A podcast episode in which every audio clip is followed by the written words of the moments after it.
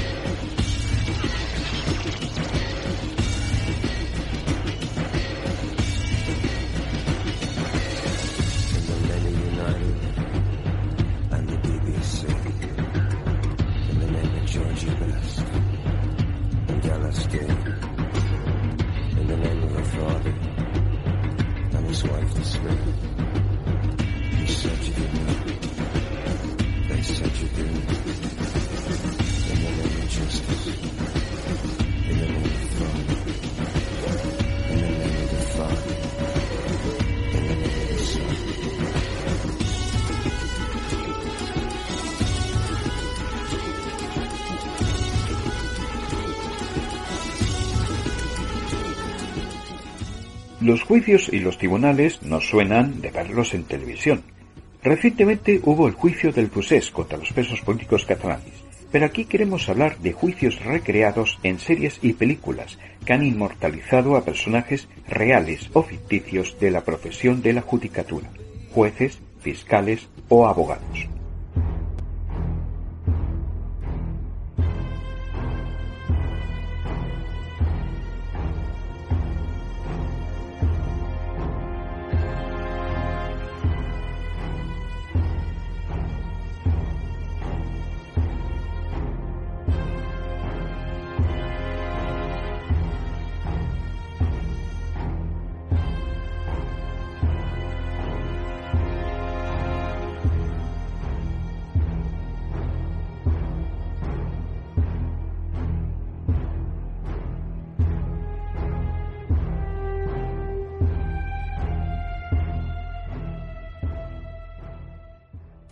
La última película con juicios y tribunales que hemos visto en el cine fue El oficial y el espía, o Yo acuso, la película más polémica de la carrera del cineasta Roman Polanski, empañada de manera lamentable e injusta por la sórdida vida privada del director, que no dejó ver su gran calidad al recrear el juicio contra el capitán Alfred Dreyfus por alta traición, por lo que fue deportado a la isla del diablo. El coronel Picuar descubrió hechos extraños que le llevaron a comprometer su prestigio, su cargo y hasta su vida por demostrar la inocencia de Dreyfus, y que contó con la ayuda del escritor Émile Zola, que con su famoso manifiesto de denuncia Yo acuso removió la sociedad francesa de su tiempo, provocando una bestial ola de antisemitismo. No es la primera vez que esta historia se lleva al cine, pero Polanski le da una fuerza y rigor apoyada en grandes actores como Jean Dujardin y Louis Garrel. En nombre del pueblo francés, el primer Consejo de Guerra del Gobierno Militar de París declara al denominado Dreyfus Alfred culpable de un delito de alta traición. El castigo a Dreyfus muestra al mundo lo que hacemos con los traidores. Usted será el responsable del servicio de información. Mi coronel, si Dreyfus es inocente, debemos actuar rápido para salvar al ejército. Por el amor de Dios, déjelo estar. Ellos mandan. Nosotros seguimos órdenes. No quiero otro caso Dreyfus. No es otro caso Dreyfus, mi general. Es el mismo. ¿Dónde está el expediente secreto de Dreyfus? Me encargaré personalmente. Interceptan mi correo. Me siguen. ¿Puedes probarlo? Quiero evitar un escándalo. Ya es un escándalo. Deberías irte de París. ¿Y tú? Tengo el honor de presentarle al señor Emile Zola. Alguien debe contar toda la historia. Como oficial no puedo escribir sobre esto. Usted no. Pero yo sí. ¡Compren el auror! Acuso al general Mercier de ser cómplice de una de las mayores arbitrariedades del siglo. Acuso al general Villot de tener las pruebas de la inocencia de Dreyfus y de haberlas ocultado. Acuso a los expertos en grafología de redactar informes fraudulentos. ¡Traidor! Cuando una sociedad llega a ese punto, ¡Asesino! entra en descomposición.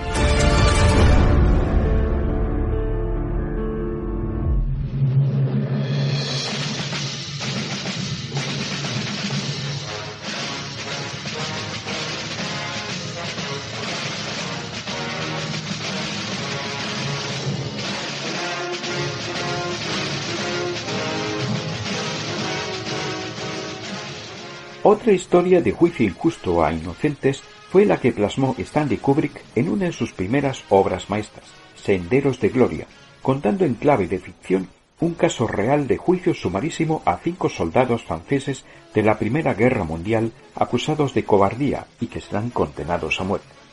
Kirk Douglas, protagonista y productor de la película, será el coronel Dax, encargado de defenderlos. Kubrick mostrará aquí la incompetencia de los militares y el sufrimiento de los soldados en el campo de batalla. Y sus tropas se negaron a atacar. Mis tropas sí atacaron, señor, pero no pudieron llegar. Porque no lo intentaron, coronel. Lo vi con mis propios ojos. La mitad de sus hombres ni salió de las trincheras. Un tercio de mis hombres quedó inmovilizado por la intensidad del fuego. No haga trampas con los números. El hecho es que buena parte de sus hombres no llegó a salir de las trincheras. Coronel Dax, voy a hacer que diez hombres de cada compañía en su regimiento sean juzgados por cobardía. ¿Penas de muerte? ¡Por cobardía!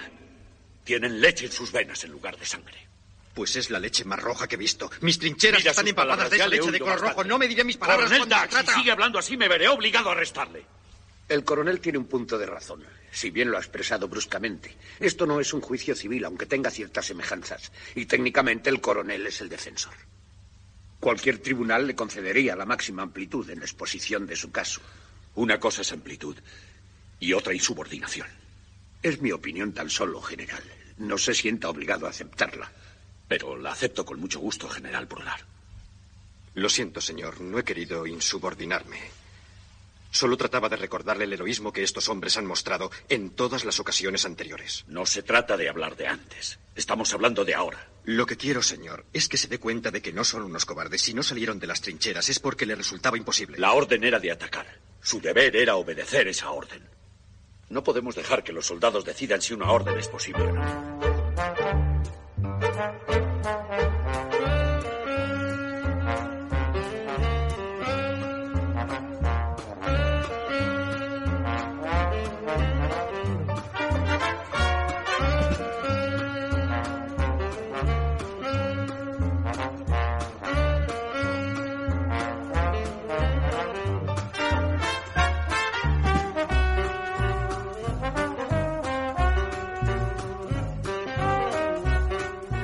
Durante la dictadura franquista, en este país se sufrió la pena de muerte, la cual siempre dictaba un juez y un tribunal y que satirizó de manera magistral Luis García Berlanga en El Verdugo, con la ayuda de su guionista Rafael Azcona, en una sátira sin piedad y de humor negro de la sociedad española del desarrollismo que supo sortear la censura. La verdad es que parece una persona normal. Si yo me lo encontrara en el café o en el cine, no diría que es un verdugo. Yo creo que la gente debe morir en su cama, ¿no? Naturalmente. Pero si existe la pena, alguien tiene que aplicarla. No comprende usted que yo no puedo matar ni una mosca, que, que- que no he podido matarla en toda mi vida. Me extraña trabajando siempre con muertos. Sí, pero todos han sido Ah. muertos a los que no he conocido vivos. Mira, tú lo que tienes que hacer es casarte, formar un hogar como hace todo el mundo y qué duda cabe que vivirías muchísimo mejor.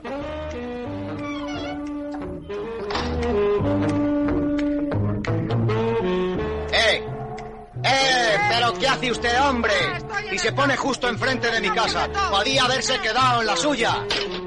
Gracias. No, no, esté tranquilo, que no es del funeral. El muerto no fumaba. ¿Y quién es el muerto? ¿Y qué sabemos nosotros? Primera categoría. ¿Otra silla? No, gracias, estoy bien de pie. Prefiero pasar. Madre mía, tío. Señorita, siempre a su servicio. Imbécil. No olvides apretar la palomilla de la derecha, porque si no los hierros resbalarán en el palo. La palomilla, pero ¿qué me importa a mí la palomilla?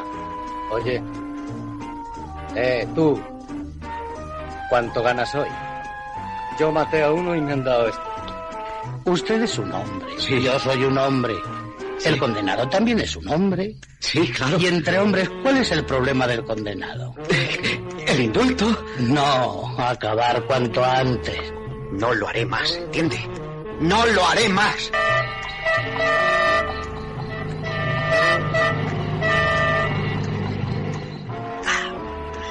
Es lo mismo dije yo la primera vez.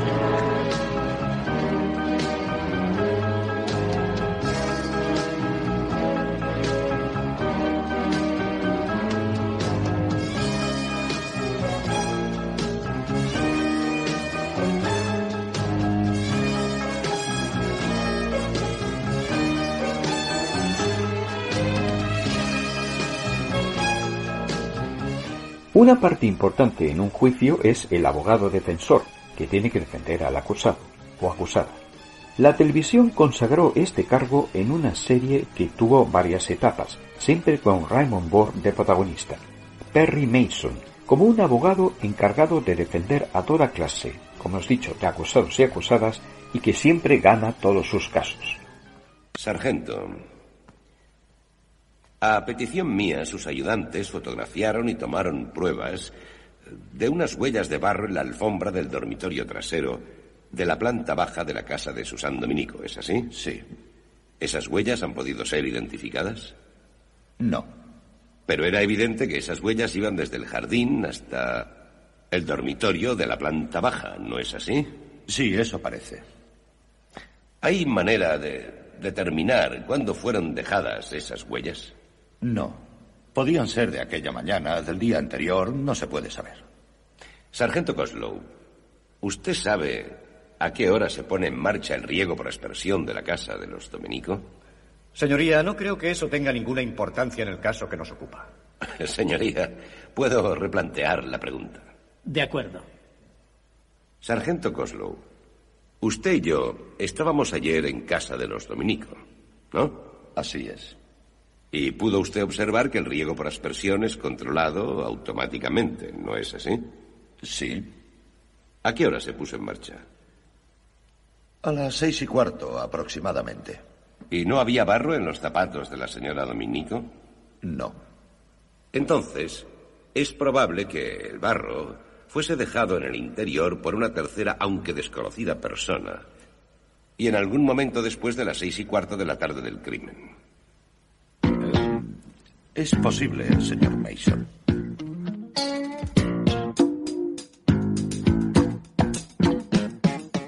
El juez, que preside todos los juicios, siempre ha sido alguien serio y solemne. Pero la serie cómica americana Juzgado de Guardia rompió con esos moldes al mostrarnos a un joven juez desenfadado, que siempre lleva pantalones vaqueros debajo de la toga y que se rodeaba de peculiares ayudantes. Un fiscal mujeriego obsesionado con el sexo, una abogada defensora feminista y un alguacil infantil y peculiar pero buena persona. Juzgado de Guardia. Se abre la sesión. El honorable Harold T. Stone la preside. ¡Harry! ¡Ajá! Que comparezcan las hermanas de la caridad y el padre Rayo. No puedo creerlo. Otra bronca en una sala de bingo. Te metió la lengua hasta la garganta. ¿Se puso a hacer figuritas con tus braguitas? ¿Qué diablos es eso? Unas gafas especiales con retrovisor para pillar a los que me siguen. ¿Nadie le ha dicho que es usted una mujer maravillosa que se balancea al andar?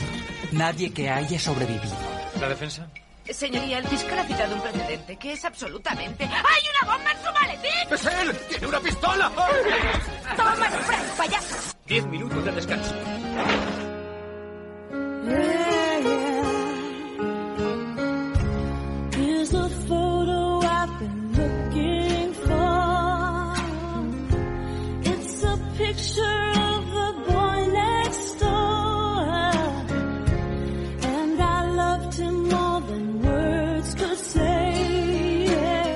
El oficio de abogado ha evolucionado, incluso la manera de mostrarlo en la ficción.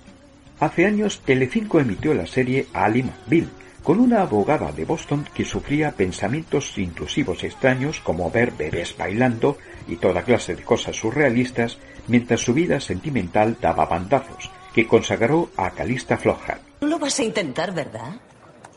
Seguro que vendrá en cualquier momento. Sí, si no se perdería mi cumpleaños. Sabéis, se hace tarde. y- No puedes irte ya. Estoy cansada, René. Va a venir. Son las diez y media, vendrá. Esa es Cindy Margolis. ¿Quién?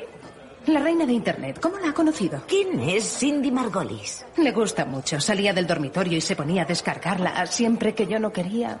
Bueno, gracias. Gracias a todos. Ha sido un gran cumpleaños. ¿Puedes quedarte a tomar otra copa? Volveré a cantar. Oh, no, no, por favor, estoy cansada. Quiero irme ya. ¿No podéis dejarme que me vaya? Oh, vaya. ¿Qué es lo que pasa? ¿Se ha ido la luz? Eh, feliz cumpleaños. ¿Bailamos? No sé, pero llegas un poco tarde. Bueno, te he traído a Steve.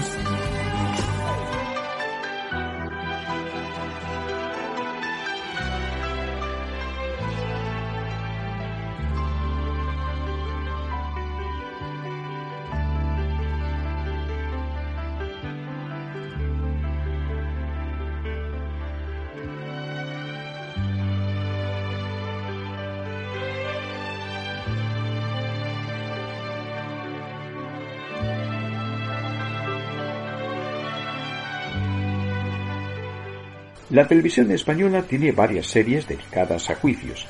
Hay clásicos como Visto para sentencia o Turno de oficio, pero Anillos de Oro, de Ana Diosdado, ayudó a romper moldes de una cierta manera, con dos abogados matrimonialistas en los primeros años de la ley del divorcio de la democracia, encarnados por la propia Ana Diosdado e Imanol Arias. En Madrid hay miles de abogados que se dedican a esto. Pues yo no conozco a ningún otro. Y si lo que te da miedo es no cobrar, lo dices. No es eso. Yo te pagaré. Poco a poco, como pueda, pero te pagaré. Te digo que no es eso. Mira, te voy a poner en contacto con un compañero mío que te va a solucionar este No problema. quiero compañeros tuyos. Quiero que me atiendas tú. Yo tengo derecho a escoger mis clientes, ¿sabes? ¿Ah, sí? ¿Y cómo los escoges? ¿Según su cuenta corriente? Y dale. ¿Pero qué te crees? ¿Que no sé de qué va? Solo se pueden divorciar los ricos, ¿no? No sé por qué te escucho. Yo sé por qué estás tú aquí. Estoy aquí porque necesito un abogado. Y ya sé que para empezar a hablar hay que poner la pasta sobre la mesa. Pero yo no creí que tú fueras de esa clase de tíos. Pues no. No soy de esa clase de tíos. No necesito que pongas la pasta sobre la mesa. No escojo a mis clientes. No tengo ni idea de por qué me has elegido a mí entre todos los abogados del país.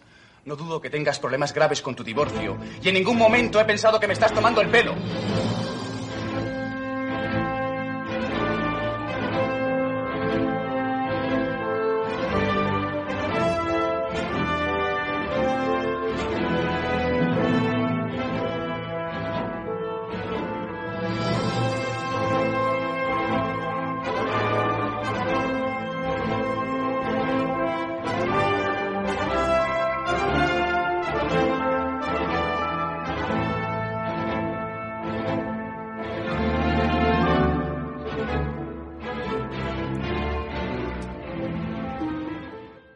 Clásico de la literatura como Los Miserables de Víctor Hugo tiene una de sus escenas en un juicio contra el prota, Jean Valjean, pero que era contra un pobre diablo que confundieron con él.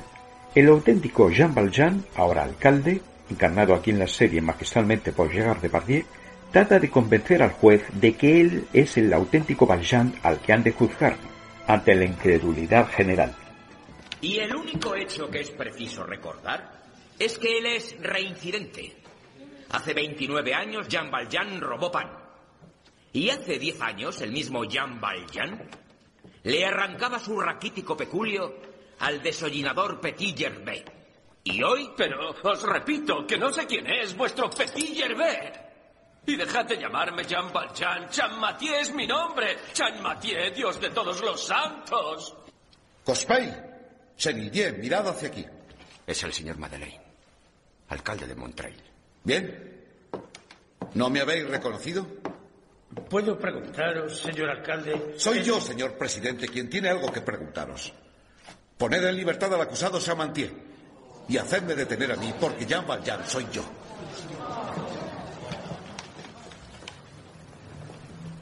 El señor presidente quiere que pregunte si hay un médico entre los presentes Para mí es inútil. Estoy en mi sano juicio. Y me siento bien. Muy bien incluso. Infinitamente mejor que durante estas últimas horas en las que me torturaba no saber lo que debía hacer. Pero ya no tengo que preguntármelo. Lo he hecho. Y he tenido razón. Ahora estoy seguro de ello. Pero vamos, es imposible. Vos no podéis ser un forzado. ¿Por qué, señor procurador? ¿Porque voy vestido de notable con pañuelo de seda, bastón y sombrero? ¿Porque no correspondo a la imagen que tenéis del crimen? Da escalofríos esa enfermedad que padecéis todos de clasificar a los hombres según su apariencia.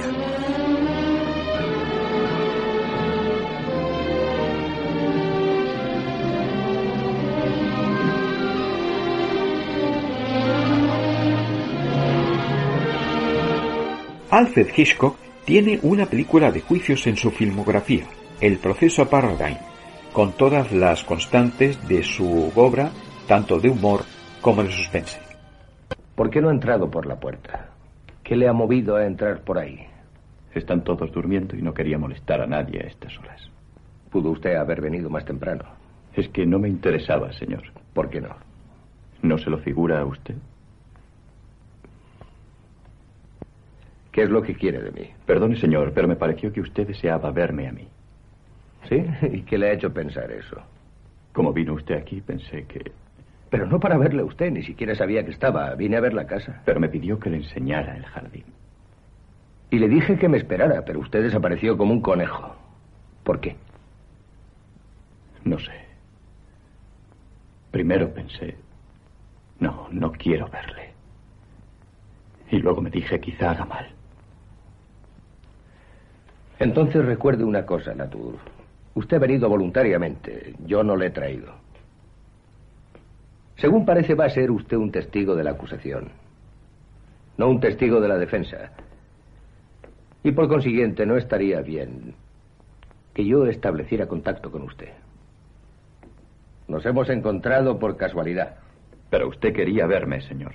Eso lo dice usted. Lo que yo pretendo, mi misión es la de salvar la vida de su antigua ama. Perdone, señor. Ella no era mi ama.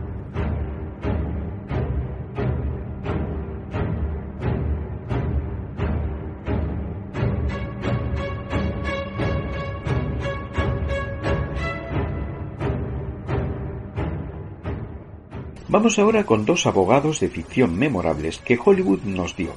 Primero, el peculiar abogado que bordaba Chas Lawton en Testigo de cargo de Billy Wilder, en la que fue la última película vivo de Tyrone Power y con una misteriosa Marlene Dietrich en una adaptación de una obra teatral de Agatha Christie. A ver, cigarros. Señora Helm, ¿sabe que todavía está bajo juramento? Sí. Señora Helm, ¿conoce usted a un hombre llamado Max? No sé lo que quiere decir. Es una simple pregunta. ¿Conoce o no a un hombre llamado Max? Max. Desde luego no. Un nombre tan corriente, sin embargo, nunca conoció a nadie que se llamara Max. En Alemania tal vez, pero eso fue hace mucho tiempo. Yo no deseo que retroceda tanto, solo unas semanas, al eh, 20 de octubre pasado. ¿Qué tiene usted ahí? Una carta. Y digo que el 20 de octubre escribió usted cierta carta. No sé de qué está usted hablando. Dirigida a un hombre llamado Max. No hice nada de eso. Esta carta no fue más que una de la serie que escribió al mismo hombre. Mentira. Es mentira. Al parecer estaba usted, digamos, en relaciones íntimas con ese hombre. ¿Cómo se atreve a decir tal cosa? No es cierto. A mí no me incumbe el tono general de esta correspondencia, solo el de una carta determinada. Max, amor mío, ha sucedido una cosa extraordinaria.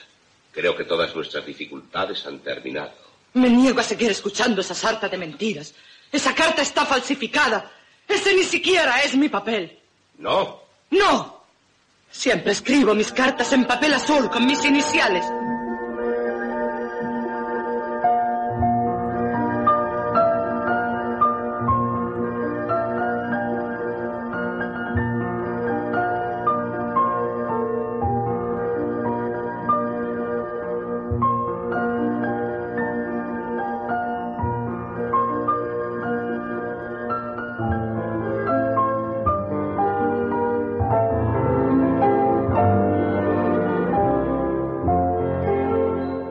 El otro abogado inolvidable en el cine de Hollywood fue el Atticus Finch, que le dio un merecido Oscar al mejor actor a Gregory Peck en Matar a un ruiseñor, defendiendo a un hombre de raza negra en la racista América profunda de la década de 1930. acuerdo con ellos en la suposición, en la indigna suposición, de que todos los negros mienten, de que en el fondo todos los negros son seres inmorales, de que nadie se puede fiar nunca de los negros cuando se hallan cerca de nuestras mujeres. Suposición que solo puede brotar de mentes como las de esas personas, y que no es ni más ni menos que una mentira insensata. Una mentira que no es necesario demostrar a ustedes. No obstante, a un negro humilde y respetable, porque ha tenido la incalificable osadía de sentir compasión de una mujer blanca, no se le puede aceptar su palabra contra la de dos seres de nuestra raza. El acusado no es culpable en modo alguno. En cambio, hay otra persona en esta sala que sí lo es. Bien, señores, en este país, los tribunales tienen que ser de una gran equidad. Y para ellos, todos los individuos han nacido iguales. M. Rajoy, ¿quién será? Bárcenas tenía una libretita donde apuntaba quién le daba guita. Sale en la portada de hoy del país, algunos políticos se han hecho pis. A gritos del ciudadano,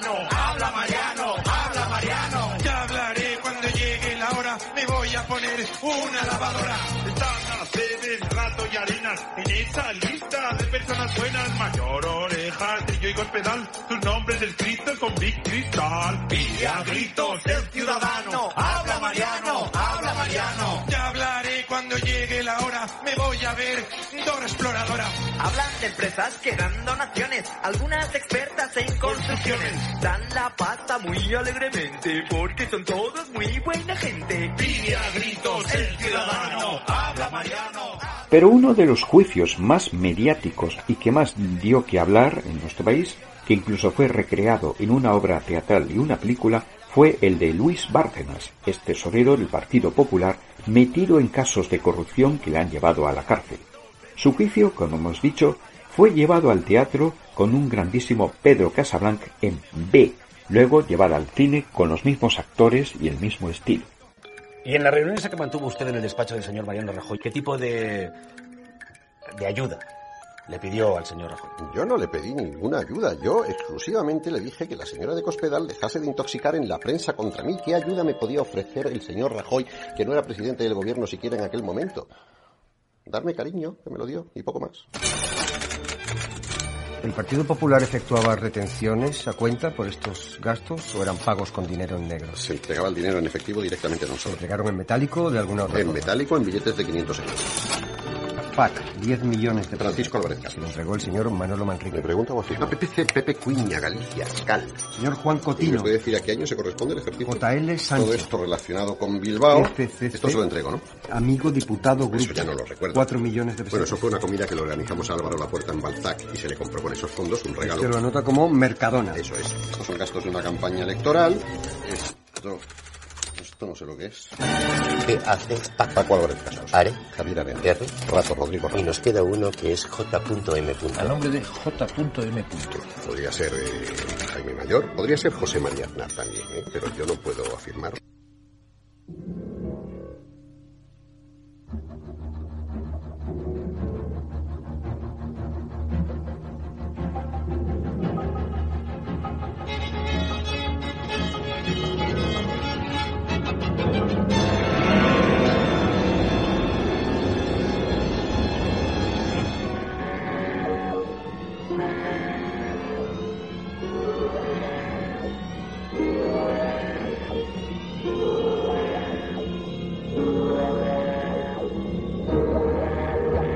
Charles Chaplin, en una de sus últimas películas rodadas en Hollywood, recreó el caso del francés Landry, asesino de mujeres, como una sátira despiadada del capitalismo más voraz, en la que un hombre se casa con mujeres ricas a las que asesina y previamente consigue que les leguen toda su fortuna. En el juicio en que su personaje, Henri Verdoux, es condenado a muerte, suelta un monólogo donde justifica sus actos porque al fin y al cabo la misma sociedad los fomenta y los permite. Monsieur Verdoux, se le declara a usted culpable. ¿Tiene algo que declarar antes de que se le lea la sentencia? Uy, monsieur, sí tengo. Aunque el fiscal no haya tenido la menor intención de adularme, al menos admite que soy inteligente. Gracias, monsieur. Gracias. Durante 35 años utilicé mi inteligencia con honradez. Después, nadie supo apreciarla. De modo que me vi obligado a montar mi propio negocio. En cuanto a ser un asesino, ¿no lo fomenta la misma sociedad? ¿No es la misma sociedad la que construye las armas con el único propósito de matar? ¿No se han utilizado estas armas para matar mujeres, incluso niños inocentes, de una forma en verdad científica? Como asesino de masas no soy más que un simple aficionado. Sin embargo, no quisiera ahora perder los nervios cuando voy a perder la cabeza. A pesar de todo, al abandonar esta pobre y miserable existencia, esto es lo que les digo. Les veré a todos ustedes muy pronto. Muy pronto.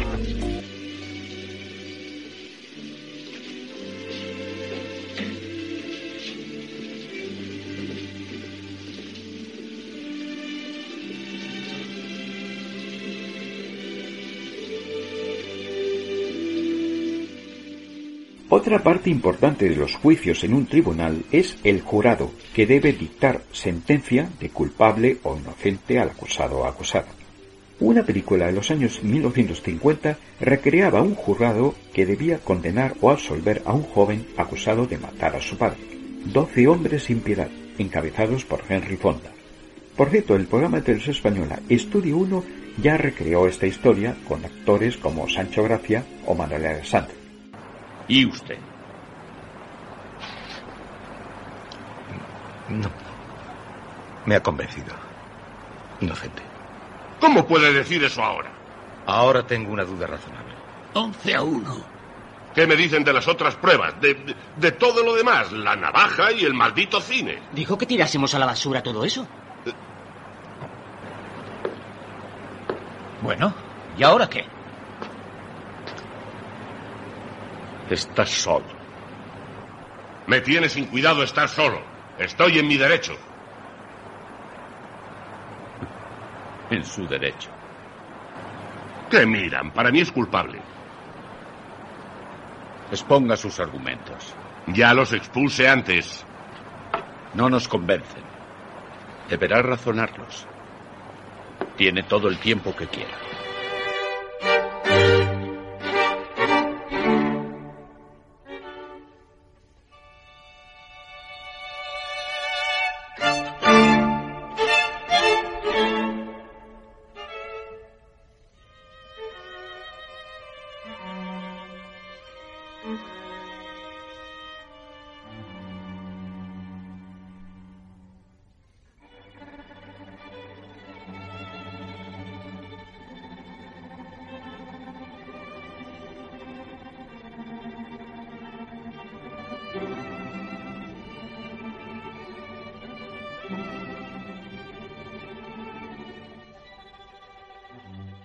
También cuenta una justicia con una sentencia que no es de este mundo, la divina, es decir, la de Dios. Pero un ateo convencido como Woody Allen no lo ve así, y lo demuestra en una de sus obras maestras, Delitos y Faltas. Un oftalmólogo que mandó matar a su amante por medio de un asesino a sueldo y que se arrepiente de ello, se encuentra con sus parientes del pasado que debaten si él recibirá castigo o no lo recibirá por lo que hizo. Y parece ser que no. ¿Y si un hombre comete un delito? ¿Y si? ¿Y si mata? Pues de un modo u otro será castigado. Si le atrapan. Si no lo atrapan, aquello que se origina de una negra acción aflorará de forma repugnante. Creo que acudes con demasiada frecuencia a la Biblia, Sol. No, no, no, no, no. Tanto Shakespeare como el Antiguo Testamento dicen que el crimen saldrá a la luz. Pero ¿quién ha hablado de crimen? Tú mismo. En serio. Y yo digo que si puede hacerlo y salirse con la suya, y prefiere olvidarse de la ética, está salvado. Recordad, la historia la escriben los ganadores. Si los nazis hubieran ganado, las futuras generaciones entenderían la Segunda Guerra Mundial de un modo muy distinto. Tu tía es una mujer brillante, Judah, pero ha tenido una vida muy desgraciada. Y si toda tu fe estuviera equivocada, ¿qué pasaría entonces, eh? ¿Qué?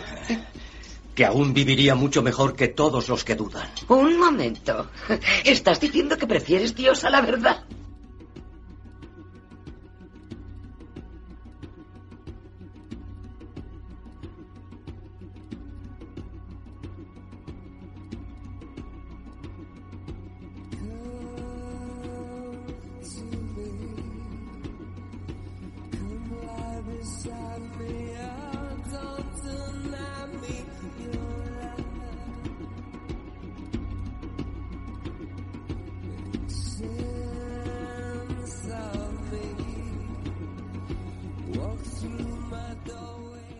Un juicio injusto que destrozó la vida de cuatro inocentes, y aquí comentamos más de uno, fue el de los cuatro Gifford, cuatro norirlandeses inocentes condenados a cadena perpetua como represalia por un atentado del IRA en 1974 contra un pub de Londres, donde murieron cuatro jóvenes, chicos y chicas.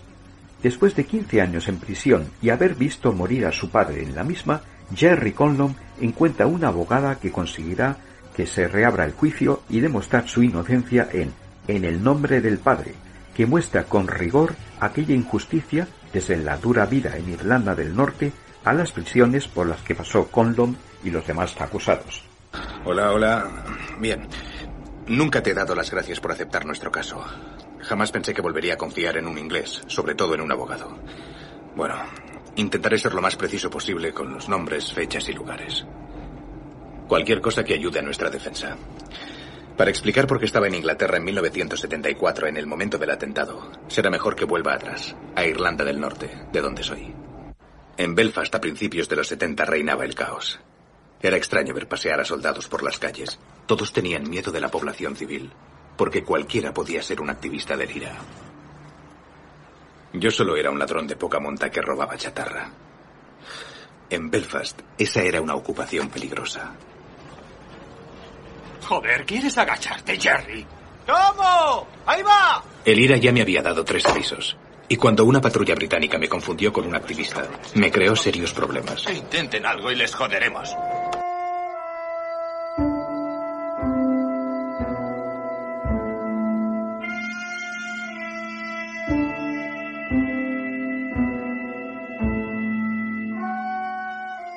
Alfred Hitchcock, al que nombramos antes, recreó un juicio real en Falso culpable, uno de sus temas favoritos, con la historia real de un músico acusado injustamente de robo.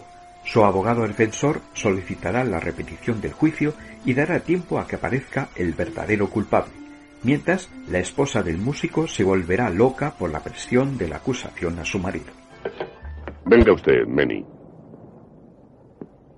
Póngase ahí. Fíjese con atención en los hombres que hay en ese cuarto. Quiero que los cuente. Mírelos detenidamente de derecha a izquierda. Cuéntelos. Y al llegar al que usted pueda identificar, deténgase. Uno, dos, tres, cuatro. ¿Está segura? Completamente. Ahora, señora. Por favor, no mencione mi nombre. Está bien, conforme. Mire a los hombres que hay en ese cuarto. Cuente empezando por la derecha. Obsérvelos tranquila. Cuando llegue al que conoce, deténgase. Uno, dos, tres, cuatro. ¿Está segura? Sí. Hemos terminado. No les molestamos más por esta noche.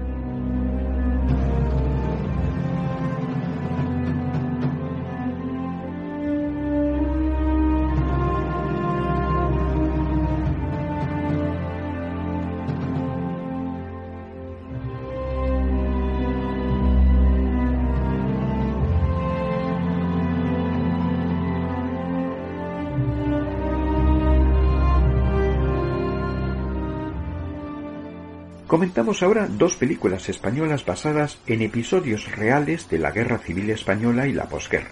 Las Trece Rosas, que fueron injustamente acusadas de crímenes durante la Guerra Civil y fusiladas, al cual por cierto la ultraderecha niega, y La Voz Dormida, sobre una mujer que luchará por la inocencia del hombre al que ama, sentenciado a muchos años de cárcel.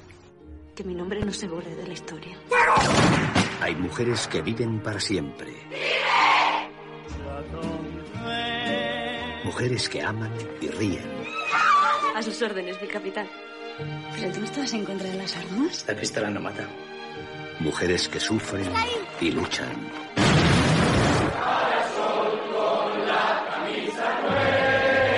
¡Arriba España! La madre que los parió. No se te ocurra meterte líos. Aquí no está segura. Está buscando armas en las alcantarillas. Desde el alzamiento votaba a los partidos católicos. ¿No milita su marido en el Partido Comunista? Carmen, ¿qué pasa? Sería un desastre que me detuvieran. Desnúdate. No van a poder con nosotras. Cuando todo esto haya pasado, alguien tendrá que recordarlo. ¡Estoy sediento de sangre! ¡Hijos de ¡Podrías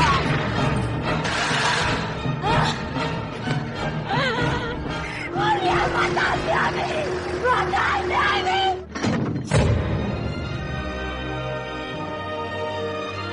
Hay mujeres que nunca se olvidan. Hermano, necesito que me hagas un favor. ¿Qué te hace falta? Quiero que busques a tu cuñado. Pero te insistes que... Si yo no sé dónde paran. Desde Navidades no sé nada, ni, ni de él ni de su amigo. Pepi, encuéntralo. Y dile que no se quede en Madrid, que se vaya para Francia, ¿eh? Que yo no quiero que mi niña se quede también sin su padre. ¿Pero qué dice? ¿Qué dice? Que a ti no te va a pasar nada, ya verás. Tú vas a salir de aquí y vas a criar a tu niña. Lo vas a ver. Pepi, escúchame. Y le dices al Paulino que se vaya también, ¿eh? Aunque te duela separarte de él. Desde luego, para no verlo, mejor que se vaya. Ay, Pepi. Mal momento para echarse novio, hija. ¿Qué voy a hacer, hermana? Esas cosas no, no las elige una. El Paulino me gusta mucho para ti. Una serie de Netflix, ya comentada en otro podcast, denunciaba la prisión y juicio injusto contra varios jóvenes negros o hispanos de Nueva York en 1979, en la serie Así nos ven, acusados de violar a una mujer blanca. Donald Trump, ahora en la Casa Blanca, montó entonces una repugnante campaña de exigencia de la pena de muerte contra ellos, comprando páginas enteras de periódicos, y hoy en día se niega, con su prepotencia habitual, a pedir perdón porque ellos eran inocentes. Tengo que hacer una declaración. Hay unos cuantos periodistas ahí fuera. La agresión a la corredora tuvo lugar al norte del parque a eso de las... em, digamos, entre las 10 y las 11 de la noche. Parece que la mujer corría por eh, el East Drive cuando fue golpeada en la nuca. Arrastrada hasta los arbustos, agredida con saña y violada. Xian, ¿habéis traído a alguien? ¿Había por ahí algún gay, algún sin techo, alguien? ¿Quizá había alguna persona que vio algo? Rosario dice que había bastante movimiento por allí. ¿Ah, sí? Su unidad detuvo a unos gamberros al norte del parque. Vale. ¿Qué es esto? Liarla. Liarla. ¿Qué pone aquí? Pone salir a liarla. ¿Qué significa? Vengo a por mi hijo, De acuerdo. Kevin Richardson. Tiene 14 años. Va a octavo. Reynolds, los Santana. Señor Santana, Siguiente. sí que ha tardado. Lo llamamos a las 5 de la mañana y se presenta a las 8. Perdone, lle- llegué del trabajo y me quedé dormido. ¿Duerme Estaba- tranquilo mientras su hijo anda por el parque? Mi, mi hijo, mi hijo nunca me ha dado. Menos cuando quebranta la ley, ¿no? Dame la carpeta. Venga, ¿qué, Vamos al juzgado de familia. qué, qué, qué ley ha quebrantado? Vamos. Asociación ilegal. El próximo turno le leerá los cargos.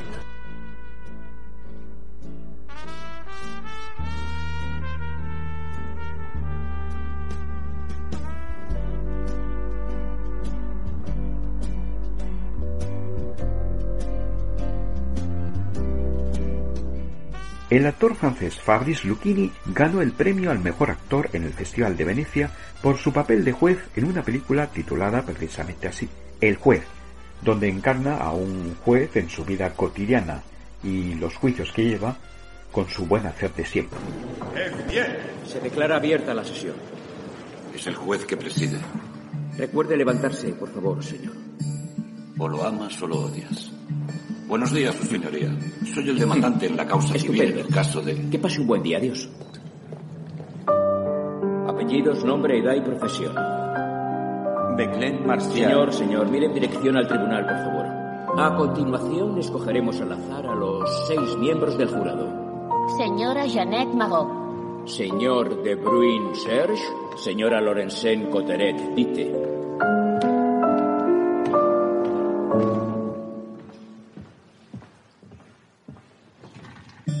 Podemos discutir esto fuera de los juzgados. Pero podemos hablar del juez. Poder podemos. No para hablar mal, pero he oído que es un capullo. ¿Por qué dices eso?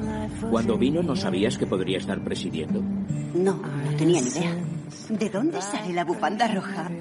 Siempre roja. No sé qué ponerme. Tengo la sensación de que llevar la bufanda roja me saca del apuro. La gente la mira a ella en vez de a mí.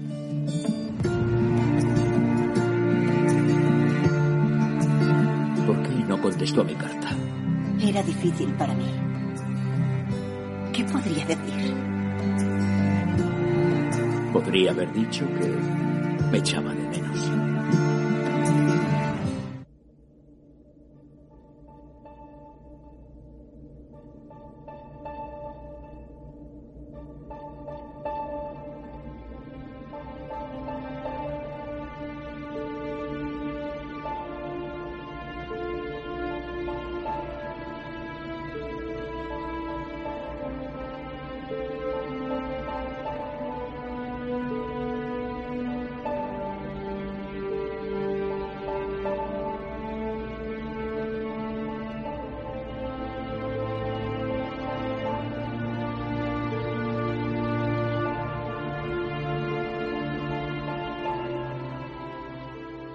Tocamos ahora dos juicios diferentes contra criminales de guerra nazis.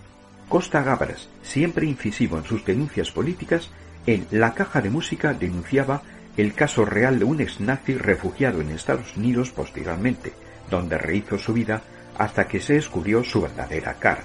Su hija, abogada, encarnada por Jessica Lange, tendrá que defenderlo.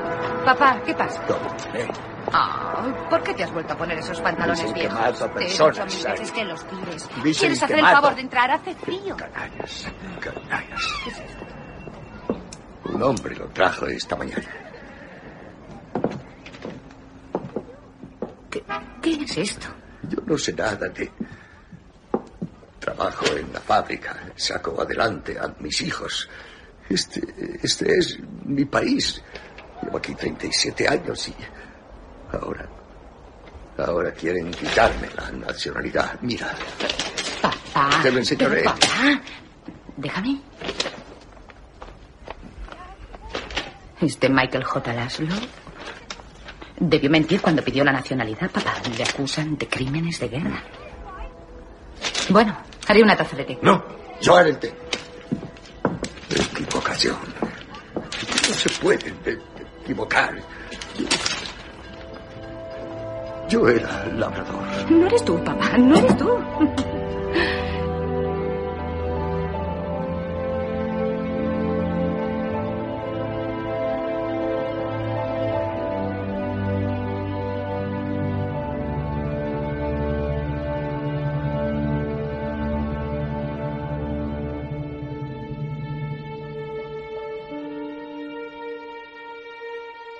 La otra es Vencedores y Vencidos, el juicio contra criminales nazis por excelencia, el juicio de Nuremberg, que mostró a un horrorizado mundo los horrores del nazismo y su justicia manipulada. Spencer Tracy será el juez. Simples crímenes y atrocidades no constituyen el punto más grave de los cargos formulados. Lo grave es el hecho de haber tomado parte conscientemente en un sistema de tremenda crueldad e injusticia impuesto por el gobierno con absoluto desprecio de todos los principios morales y legales reconocidos en las naciones civilizadas. Minuciosamente, este tribunal ha estudiado los informes presentados y encuentra en ellos evidencias suficientes para apoyar sin temor a equívoco los cargos contra estos acusados.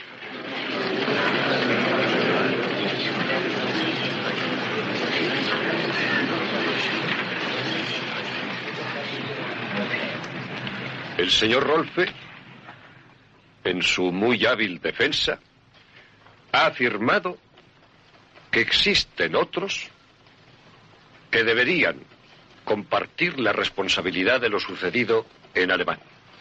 Hay verdad en ello. Quien realmente pide justicia ante este tribunal es la civilización. Pero el tribunal afirma que los hombres que hoy se sientan en el banquillo son responsables de sus actos. Hombres que vestidos con negras togas juzgaban a otros hombres. Hombres que tomaron parte en la promulgación de leyes y decretos cuyo propósito era el exterminio de seres humanos. Hombres que ocupando cargos relevantes tomaron parte activa en el cumplimiento de aquellas leyes que transgredían incluso la propia ley alemana. El derecho penal en toda nación civilizada tiene un principio común, el siguiente. Cualquier persona que induce a otra a cometer asesinato, cualquier persona que provee a otra de medios para poder consumar el crimen, cualquier persona que actúa de cómplice en un crimen, es culpable.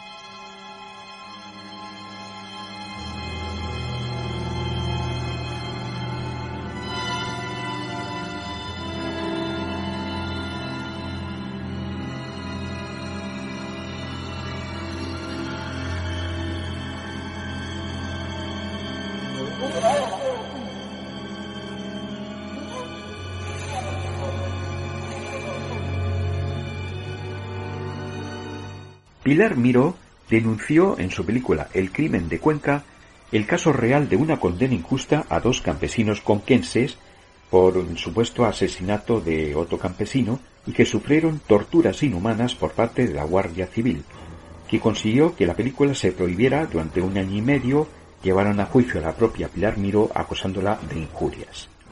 Al final se consiguió que la película se pudiera exhibir sin problemas.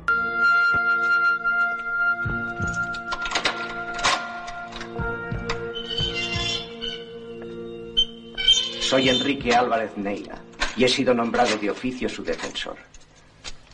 Sí, Sanchil se ha retirado. Esta mañana firmó la carta de renuncia por motivos personales. Comprendo que esto no es muy regular, pero he decidido aceptar porque no se puede dejar a un hombre sin defensa la víspera del juicio. He pedido un aplazamiento de la vista, pero me ha sido denegado. Se verá mañana. Martínez Contreras sigue manejándolo todo. Martínez Contreras, ¿de quién habla? Por favor, tenemos muy poco tiempo. Demasiado para lo que tengo que decirle. Soy inocente.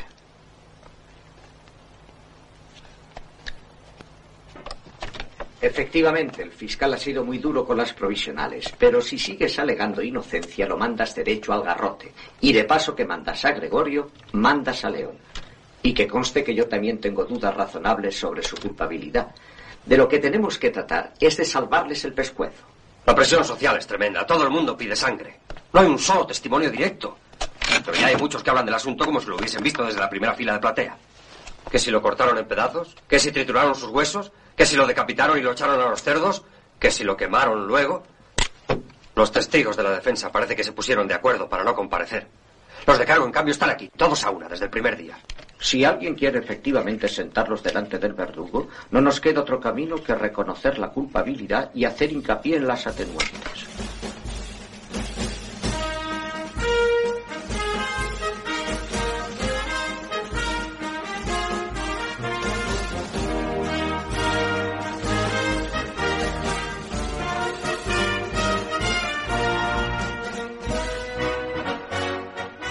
Terminamos con otra serie televisiva judicial, JAG, Alerta Roja, de abogados militares americanos que afrontan juicios sobre temas delicados que afectan al ejército de los Estados Unidos, a saber, homofobia, violencia de género, incesto y más temas duros. ¿Estás bien?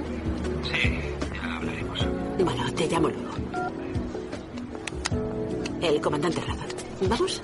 Primero, quería decirle que su actuación en el tribunal de retirar los cargos ha sido admirable.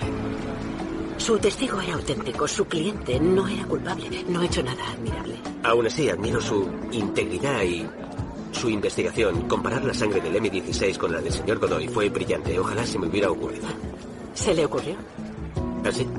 Sí, sabía que las muestras coincidirían, que yo lo averiguaría y que lo presentaría ante el tribunal. Si lo sabía, ¿por qué lo hizo? Porque un inocente iba a ser expulsado. ¿Cuándo dejaré de subestimarla? Me inclino ante su sabiduría y su moral. No, no creo que lo haya hecho. ¿El qué? Manipular las pruebas, hacer que la sangre coincidiera. No, no soy tan inteligente. ¿Fue la teniente Grace? ¿Me entregó un informe falso? Si me permite decírselo, Mac, me parece que se está volviendo paranoica. Sí, es posible, pero espero no averiguar que lo ha manipulado.